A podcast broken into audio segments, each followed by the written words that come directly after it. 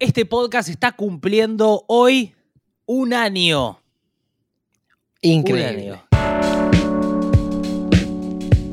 Hay también una sensación de que, bueno, como la pandemia, ¿no? De que parece que hace mil años que estamos acá hablando. Sí, es como una, es una linda sensación, pero también como un poco de claustrofobia, ¿no? La mezcla de las dos cosas. Em, llegamos a los eh, 7000 bueno, el- el- suscriptores. El tiempo es eso también, ¿no? Algo corto y algo largo a la vez, por eso es tan loco. Cuánta sabiduría. Llegamos a los 7000 suscriptores. Qué felicidad. Hoy, en el año, llegamos, o sea, fue como algo medio que, o sea, lo veníamos esperando y pasó hoy. Pensar que si cada suscriptor eh, pondría, no sé, qué sé yo, 7 lucas cada uno, hoy Sería estaríamos bueno. nosotros en un yate viendo el nuevo video de Nicky Jam con, con Bizarrap, ¿no? Sí, pero también podemos aprovechar para agradecerle a nuestros, eh, a los que nos bancan, al núcleo duro, núcleo duro, núcleo más duro, producción ejecutiva. Podés entrar ahora a 220podcast.com.ar y suscribirte a esto, que la verdad es una balsa para nosotros en medio de un eh, maremoto. Siempre respondemos con metáforas cuando nos preguntan qué es el programa, pero Sí. hay que responder sin metáforas, decimos simplemente, Nico da noticias y Tomás repregunta y Nico eh, sigue dan- informándonos mientras Tomás repregunta concentradísimo en lo que Nico Sí. va diciendo, digamos, si tenemos que resumir Sí. un poco de qué va esto, ¿no? Eso es lo ideal, eso es lo ideal. Eh, está diciendo esto porque antes del podcast le reclamé que me preste atención y me repregunte por un comentario que nos llegó que decía, Tommy, estaría bueno que a veces repreguntes Es buenísimo. algo, esto algo que bueno. dice. Eh, nos mandamos por WhatsApp como cosas que dicen ustedes, el núcleo duro, Pero nosotros que como nos queremos decir nosotros. Claro, ponele, el otro día Nico que el programa dijo que fue malísimo y yo le mandé un comentario de un tipo que decía que bueno que estuvo Quintín reapoyándolo a Nico y yo le mandé esa captura a Nico que de ahí quedó re caliente. porque sal- había salido mal. Pero bueno, también ya, ya es medio No- como una, tra- una tradición que Nos salga mal. nos chicaneamos con comentarios del núcleo duro, con lo diciendo lo que nosotros queremos decir, utilizamos a alguien del, del, Sí. del- del núcleo duro, que Nos bueno, usamos de armas a ustedes. Duro como metafórico, porque la verdad sabemos que son blandos y hermosísimos, ¿eh? Y lo flexible muchas veces es más interesante que lo rígido, ¿m? porque lo flexible se puede transformar como el agua que cambia de lugar según el recipiente, como decía Bruce Lee. Y lo que es durito, durito, a veces se queda rígido y esa idea mm, no la cambiás, siempre pensando lo mismo, no me gusta. Siento que esa es una crítica hacia mí, pero está bien. No, la, la tomo, la no. tomo. Mirá, No tengo problema. Entiendo que son que voy a nuestros decir- roles. lo último que voy a decir antes de las noticias A ver. es que cada árbol que vemos es distinto. No hay árboles iguales. Los árboles son todos distintos. Entonces, ¿qué nos está diciendo la, la naturaleza? ¿Qué nos que- dice? Que hay diversidad, muchísima diversidad. Y que hay un montón de maneras distintas de vivir y de ser. Entonces, hay un millón de humanos que son distintos. Y, y- y no hay uno igual que otro. Por eso, trabaja tu singularidad, mostrala y vi- viví tu libertad, porque ese árbol que sos no va a existir otro como vos. Hacía falta que traigas la metáfora de los árboles. Podía decir directamente, hay tantas personas, que- o sea, las personas ya son diversas, no había que compa. Y, pero siento que, que, eh, la naturaleza fue como la fuente que busqué para legitimar eh, mi discurso. Claro, las personas también somos parte de la naturaleza. Pero bueno, va- vamos a Lo- avanzar un lo- poco a las Los, noticias. ar- los árboles antes, eh, sí. Bueno, el, el Feli la- tipo, todo bien, pero si vos estás en desacuerdo conmigo, te invito a que la planta que estés ahí atrás la tires a, a la vereda. Porque bien que te, bien que te me gusta un- encanta tu metáfora. una hojita boludo. verde ahí atrás. ¿eh? Ay, los humanos, los obvio, humanos. boludo, me Dale, los la humanos, los humanos. Bueno, está. Acaba de hablar mal de ella. Ay, sí, mira, ahora ama los árboles. Dale. Em, noticias. Eh, te diría que la principal noticia o el principal debate que estamos teniendo en Argentina en este momento tiene que ver con los argentinos que están en el exterior y que están enojados porque hay una restricción por la cual solo pueden entrar 600 personas por día. Em, y hay medios de comunicación como un poco instalando que es una situación eh, gravísima, anticonstitucional, antirrepública. Quería que hablemos un poco de esto, porque la verdad Y yo lo que tengo para decir es que el 60% del país no puede comer comida caliente. Está bien, Ah, está bien. Ese es un eh, argumento. Así que yo lo que pienso es que si vamos a instalar preocupaciones de un tipo que está varado en Minnesota, a mí no me interesa, porque no es una preocupación real del mundo real en el que vivimos. No, es una preocupación del mundo real porque son Sí, bueno, personas. pero hay 60% de gente que no puede comer una comida caliente e- en invierno, que están temblando, bien, y un está tipo bien. se me está quejando en la pedrera Déjame de joder. No, bueno, pero eh, a ver, justo hoy tengo un buzo que dice Brooklyn, que me da un Listo, poco de chao, vergüenza. hermano. Habla- chao, está del otro de lado. Está contra Pero los pará, árboles, pará, contra los árboles y contra los pobres de la Argentina. Pará, me compró un, un buzo de los Brooklyn Nets. Tampoco me, me, me encasilles por esto. Bueno, pero yo Em, no. Yo tengo algo indígena. Está bien, está bien, está bien. Escúchame, o sea, me parece justificado que haya personas que están afuera y que quieren volver. O sea, tiene sentido. Sí, pero no Ahora. que sea la, la tapa de los diarios. Ahí está. Ahora, el tema es que esas personas cuando se fueron firmaron una declaración jurada que, en la que decían, bueno, nos estamos yendo en pandemia, porque era, es obvio que te estás yendo en un momento en donde no sabes qué va a pasar, no solo es acá la pandemia, sino en todo el mundo, y eh, eh, que todos los costos de que haya posibles restricciones como estas corrían por partes. O sea, uno se va firmando eso y sabiendo todo lo que pasa. Yo Ahora, conozco una famosa que todos ustedes conocen a ver. que dijo, a alguien que yo conozco, le dijo, yo me voy a ir a tal país y si se pudre, que me repatrien. Quiero ser, bueno, quiero ser repatriada, que, el- que se hagan cargo de mí. Y salió tipo canchera con sus valijas por el mundo.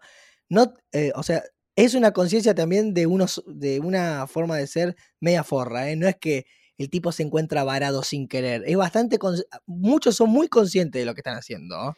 Es que sí, me parece que sí. Me parece también que una persona tiene derecho, si tiene plata, a irse a vacunar afuera, pero consciente de que estás ejerciendo un privilegio en un país pobre que está luchándola muy fuerte contra las vacunas, estamos llegando a 100.000 muertos. Entonces, me parece que no es una decisión feliz para un gobierno. También se instala esto de que Argentina es el único país que tomó esta medida cuando hoy me puse a ver y hay un montón de países que tomaron esta medida. De hecho, Australia te hace hacer una cuarentena restricta a los sus ciudadanos. En, en Italia, en Gran Bretaña, entré hoy a la página del muy gobierno. está- está la, la, la cámpora australiana está duro, está dura.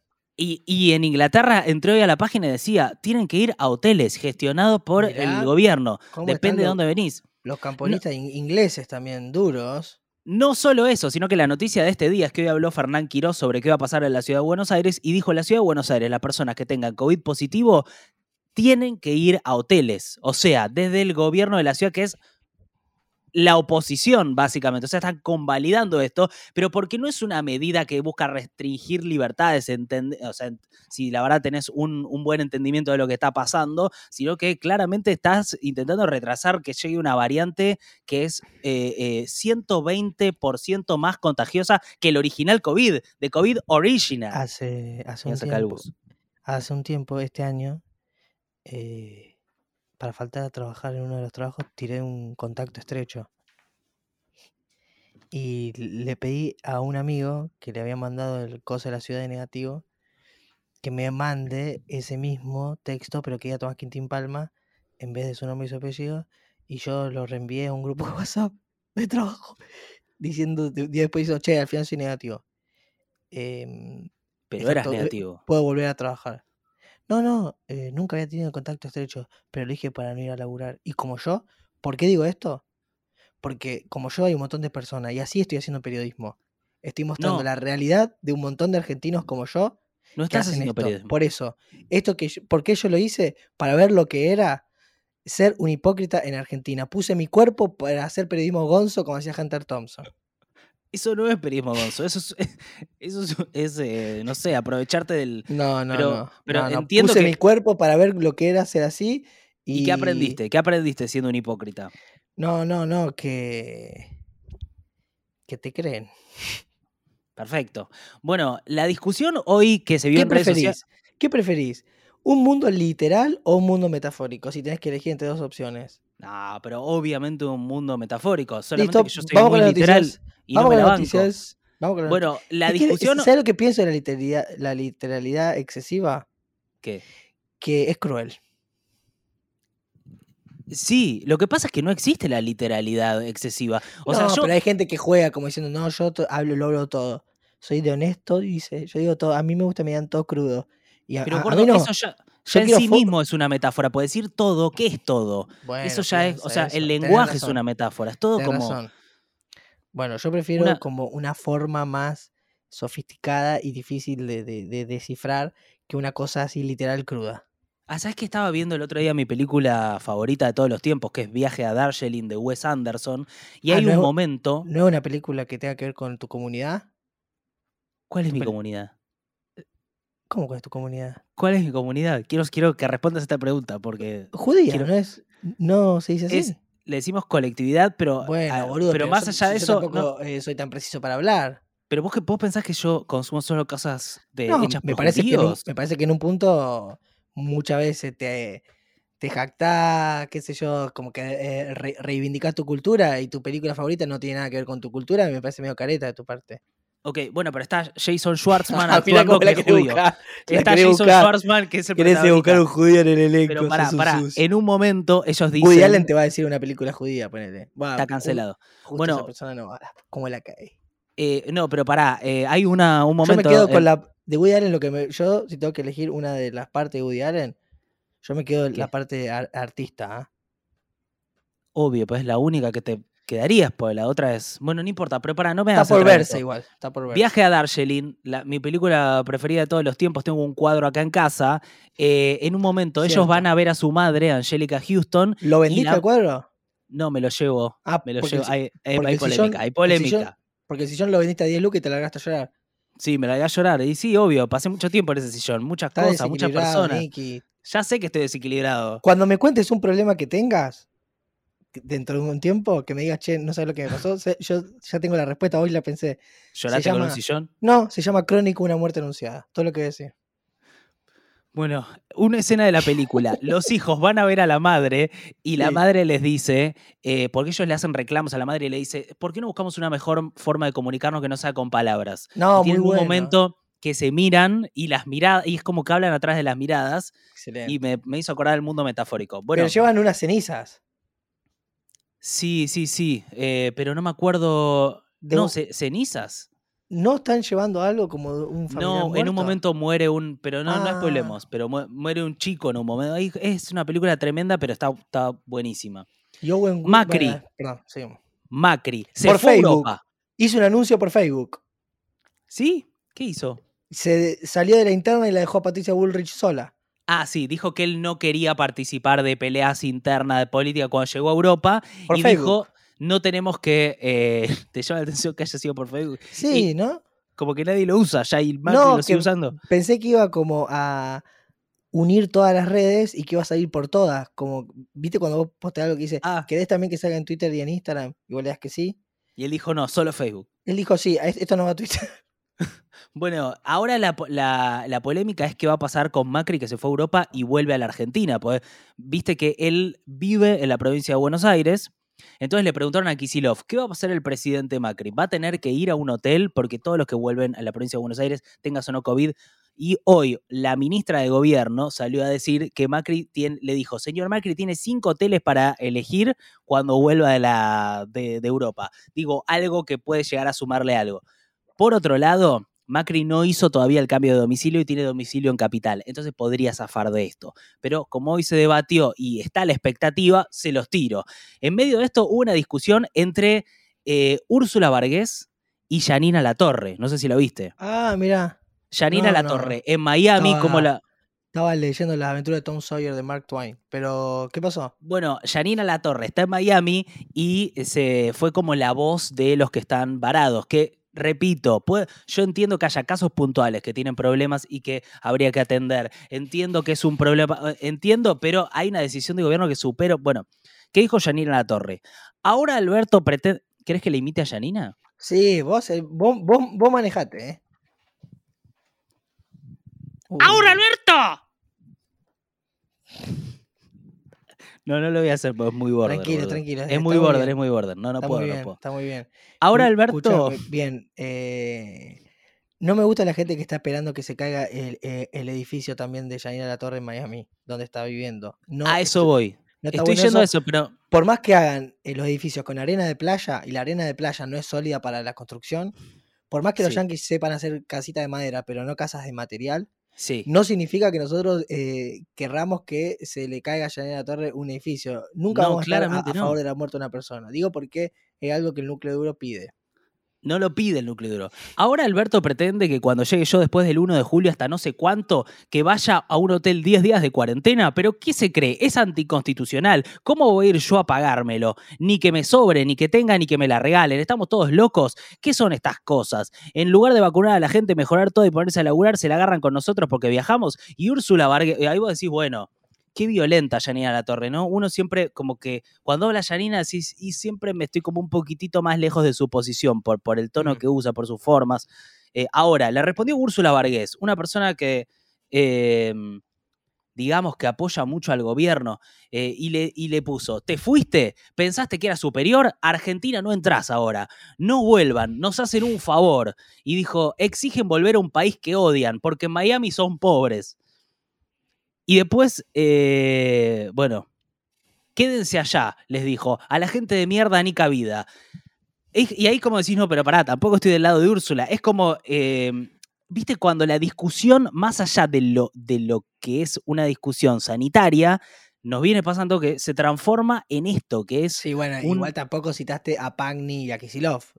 No, pero, pero son como las voces un poco más eh, radicalizadas de los dos lados. Porque Bueno, yo también vi dos- tweets que decía... Son dos, dos panelistas también, qué sé yo. Está bien, pero me parece que hay algo que marca un poco el cómo está la discusión, que es eh, gente muy exaltada. Eh, por, distin- por distintas posiciones y sin ver como los, los puntos intermedios, sin como ver la problemática sanitaria de fondo. Entonces vos ves la nación y te hacen creer que estamos en Cuba y que, está y que, esto, y que en ningún otro país del mundo te hacen ir a hoteles y después mirás el otro lado y te dice, "Ey, pero vas a ciudades Sí, donde se caen ver- los, los edificios, sos un boludo y sos millonario. Entonces, como pará un poco, ¿viste? Primero, Paremos bueno, un poco. primero entender que hay muchas personas eh, ignorantes y que a un ignorante uno tampoco le puede exigir como que sea una persona muy interesante.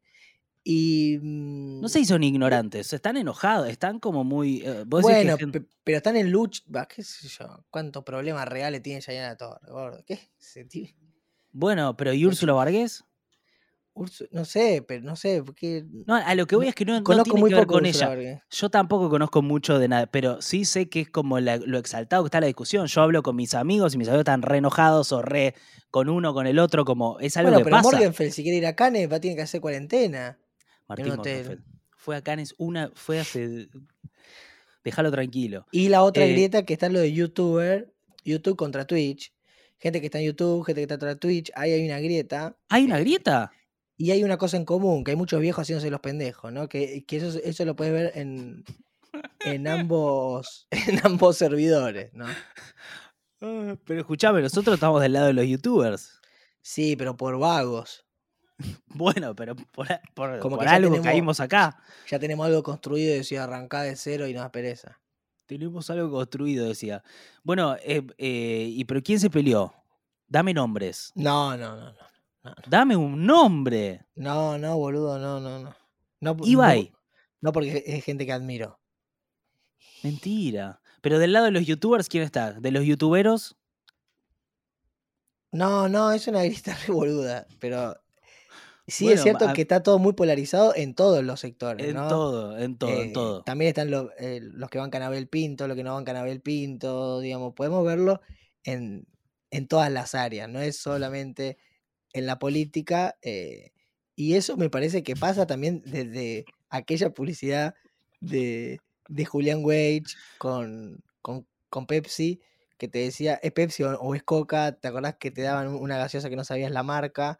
Sí, ese es el punto original de todas las grietas, decís. La madre de todas las grietas es el momento en que te vendaban los ojos, No, te daban una Pepsi siempre y te hubo decían, bandos. Siempre hubo Sí. bandos, ¿no? Tinelli, Pergolini.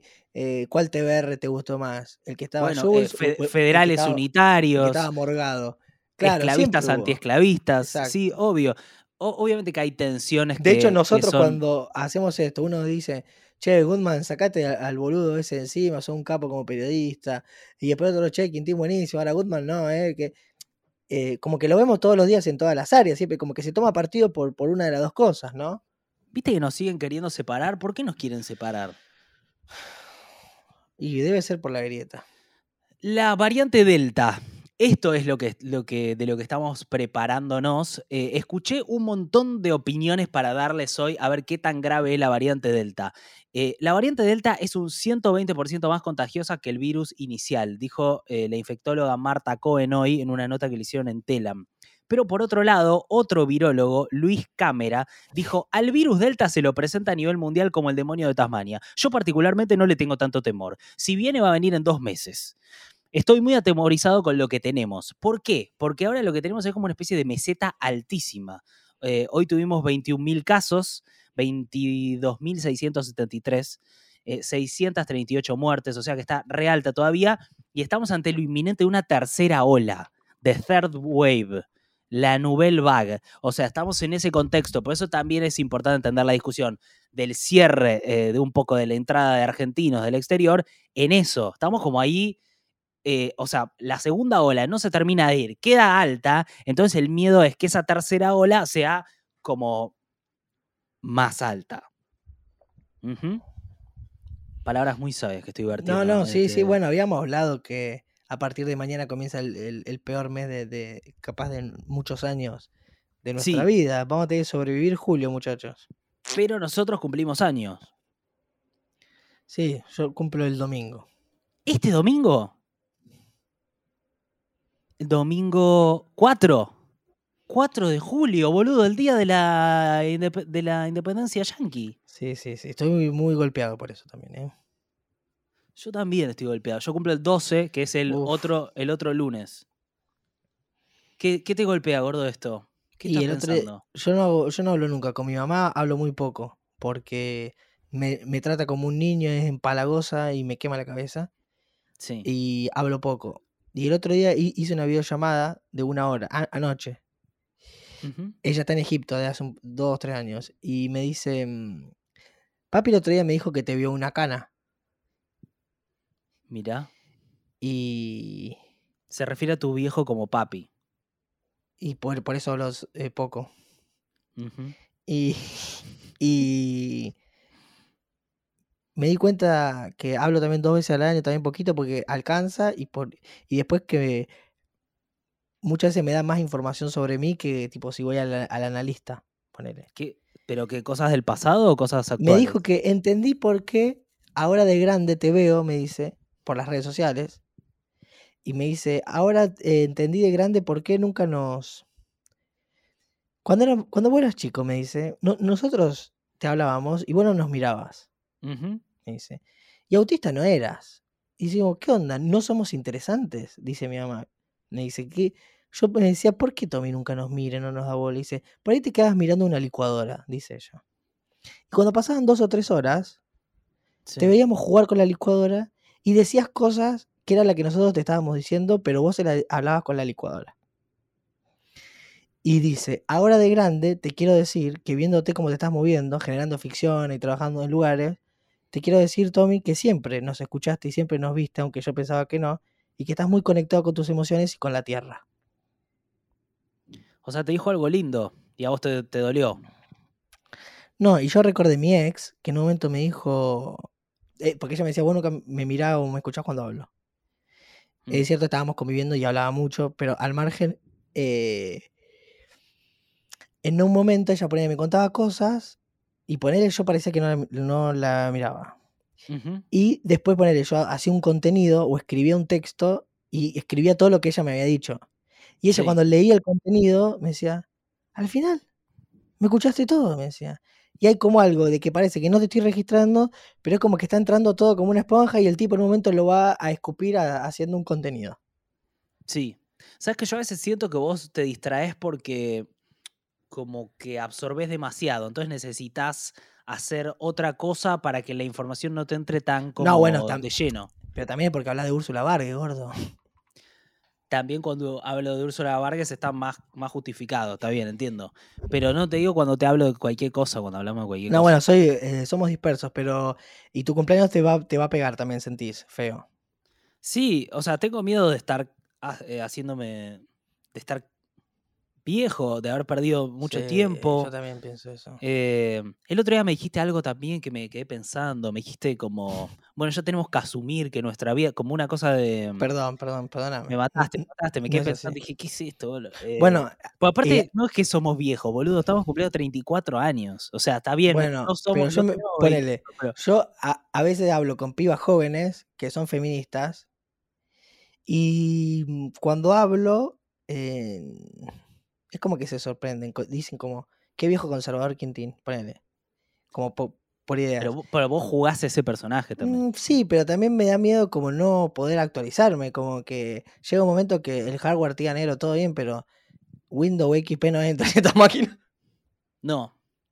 Pero bueno, ¿sabes qué? ¿Sabes qué? Eh, eh, hoy descubrí que estoy intentando poner en práctica a partir del cumpleaños, que es hacer más papelón, hacer más el ridículo, pues siento como que hay que romper, pues yo no quiero que la edad sea una limitación, yo quiero sentirme como siempre joven, creativo y curioso, pero siento que hay que romper un montón con el molde que uno ya armó hasta acá para poder hacer uno próximo y uno más grande, entonces hay que, hay que, hay que salir de la zona en donde uno más o menos está cómodo y siente esto lo tengo ganado, sea lo que sea, y, y poner en riesgo. Bueno, por eso sí, arriesgar.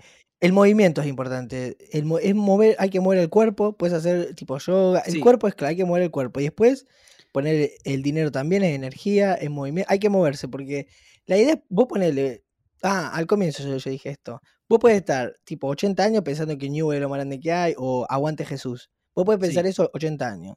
Sí. O sea, hay que tener cuidado con la idea, porque la idea también son re estáticas y te dejan re quieto. Vos tenés que moverte, tu cuerpo se tiene que mover también para que se mueva todo y, y, y transformarte. Tiene que haber movimiento. Por eso volvemos a lo de los árboles, ¿no? Del comienzo. No, lo de los árboles no. No, pero la, Es bárbaro, es bárbaro. Es la, la importancia de entender que hay una diversidad total y que hay un montón de personas. Porque esto que hablamos nosotros, hablamos que por ahí de un mandato. Vos decís, no, sí, tengo tal mandato. Vos decís, pero ese mandato es una pelotudez en un punto, porque hay una, un millón de maneras de vivir y puedes generar un montón de convenciones de amor distintas. ¿Entendés? Cada Claro, pareja pero- puede tener un universo que no tiene otra.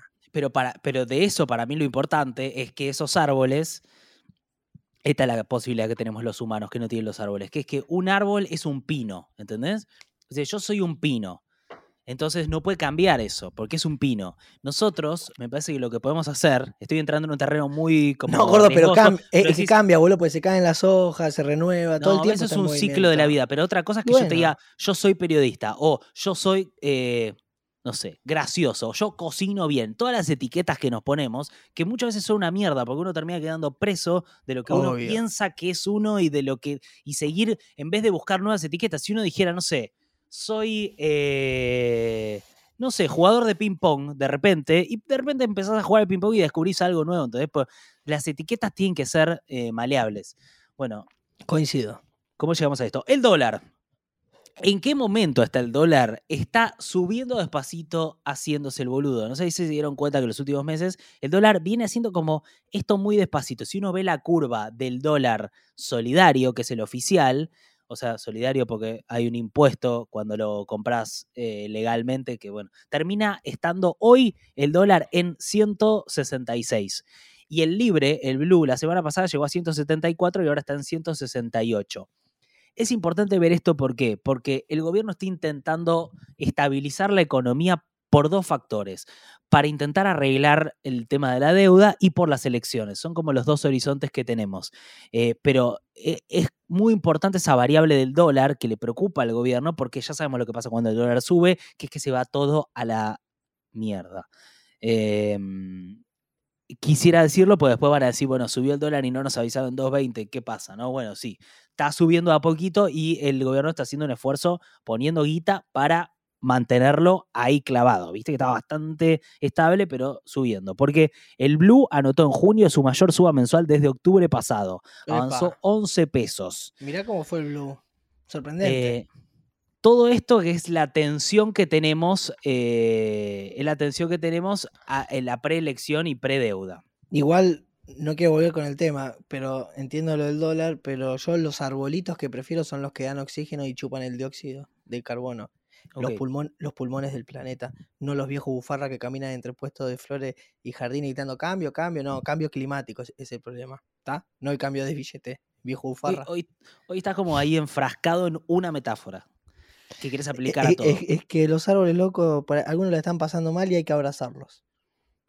E- es que Obvio. Como, Bien, como eh, hizo estoy- Gastón Pauls, Sí.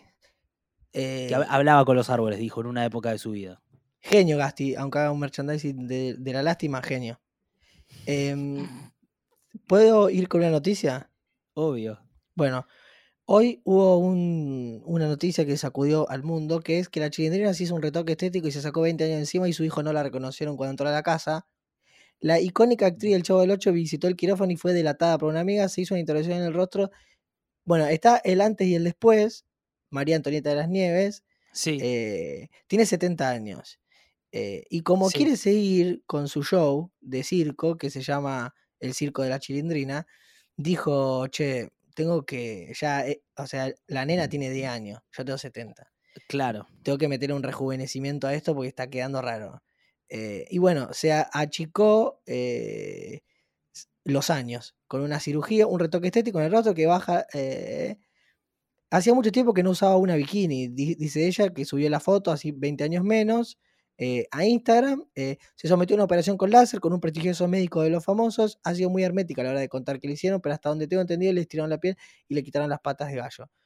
Eh, Escúchame, salió ¿vos te das cuenta que trajiste una noticia? ese mismo día del hospital eh, y cuando entra a la casa, eh, los hijos la miran como diciendo, ¿quién es esta tipa que tiene la llave de casa? Como, ¿qué onda? ¿Viene a limpiar? ¿Nos viene a robar? ¿Quién sos? Y la tipa le dice, Limpia. "Eh, soy su mamá. Eh, y ahí dice, pero parece 20 años menos. Es que me Es hizo que soy su mami. es que me hizo un rejuvenecimiento facial. Y ahí Ahora- los tipos dijeron, bueno, eh, mami va a seguir trabajando, lo cual está bueno, pues no va a estar en casa. Quiero avisarle al núcleo duro que está escuchando esto y mirando esto que eh, se vienen un mes de muchas noticias vinculadas con el paso del tiempo y la edad, porque el cumpleaños Uh, de formas, in- de formas inconscientes nos va a llevar a eso todo el tiempo.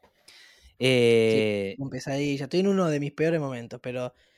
eh, ¿Históricos o del a- año? Lo voy a sacar adelante. Estoy en un mal momento.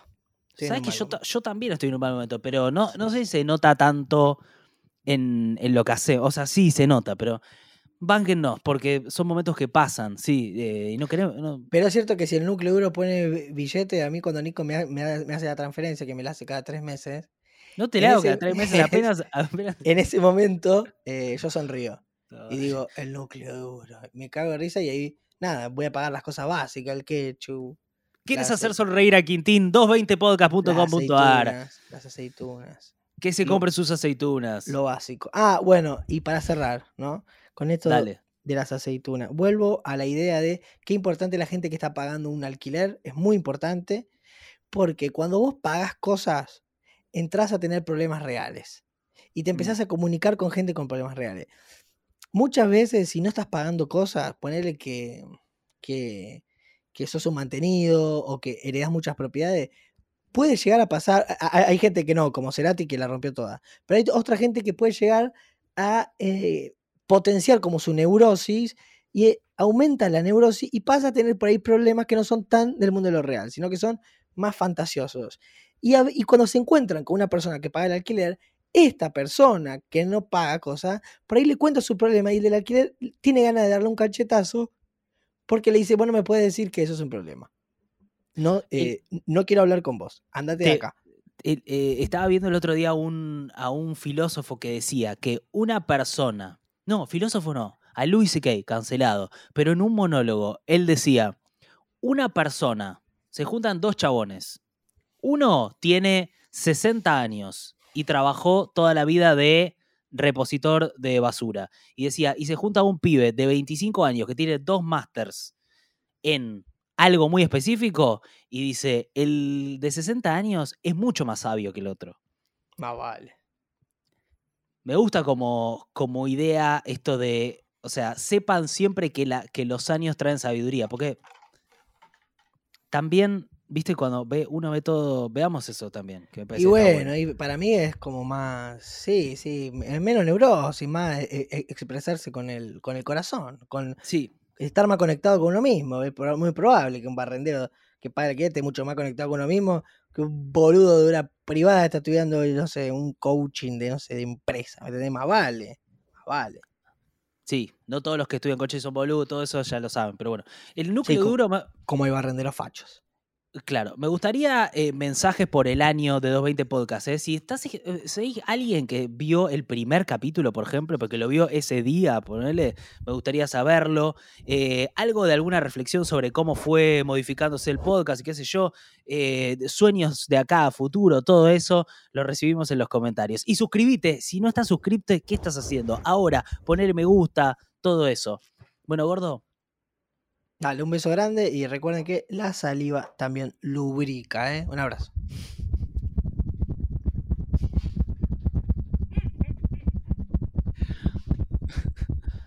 ok. Che, estuvo fuerte, estuve fuerte con lo de la chilindrina, ¿no? Bueno, nos vemos el viernes. Me, me voy a Rosario, ya. Dale, buen viaje, Gordi.